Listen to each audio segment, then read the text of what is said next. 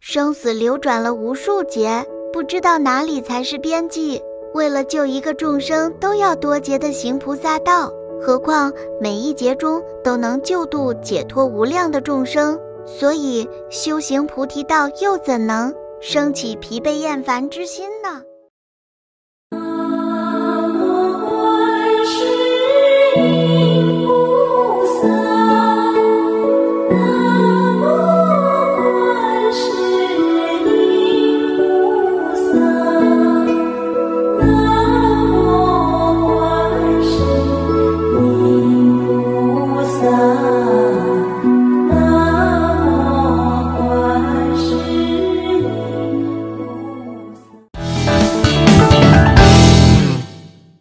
用讨论的角度发现更多的未知，欢迎收听今天的月光讨论。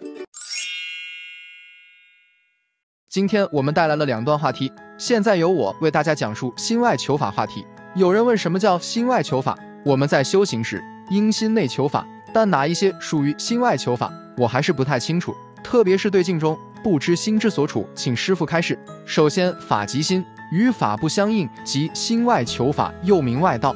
大家知道，当你的心没有与法所通达的时候，所做的所有的事情都是心外求法，包括你把这种心外求法包裹成佛法，就像你们现在闻思，其实都在心外求法，因为你们还不了解这个法的本身，在这样的分别当中，把你们的分别变成正分，往上去增上。例如，我们的心回归于虚空，首先存在这样一个道理。四大属于世间产物，我们的色身属于世间产物，它从虚空中来，还归回到虚空当中去，也称之为空生空灭。那么你的心回归虚空是什么？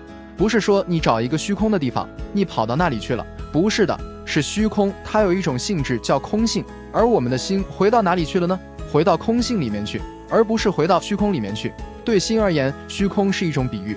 对身体而言，虚空是它的容器，两者是不同的。想一想，你的心要回归到哪里去？你的心要去虚空，虚空是你心以外的东西，所以你依然还会去寻找、去追逐，称之为心外求法。心外求法，你永远不可能认识到自己的心，所以这个思维是错误的。而我们的身体四大假缘和合的身体呢，它属于世间产物，这个产物由虚空当中升起，终究也会在虚空当中灭亡。称之为空生空灭生，和心是两种东西，不是一样的，所以不能混在一起说。而如果是心的话，心就像虚空的比喻，它是空性的，虚空也是空性的，所以我们的心要回归于空性当中去安立，而不是回到虚空。而如果回到虚空是什么？虚空是一，心也是一，这两个东西不是一个，所以称之为两种东西。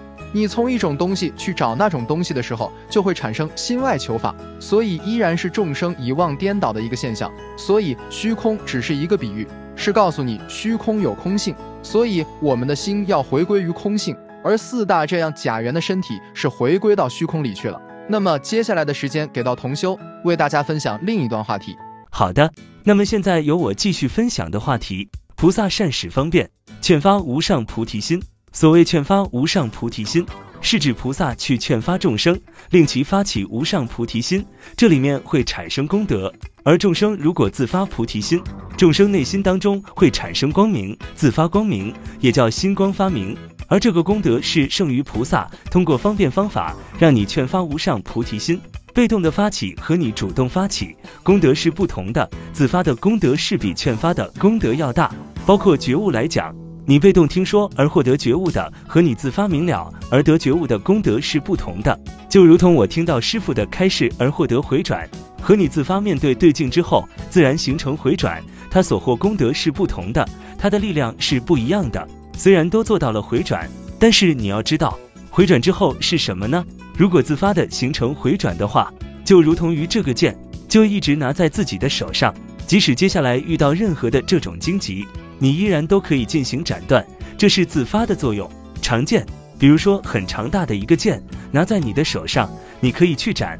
如果是，比如说被劝发、被动的而发起回转的话，他手上有没有剑？也有一个剑，这个剑很短，你依然能挥。但是你要知道，长剑和短剑有什么不同呢？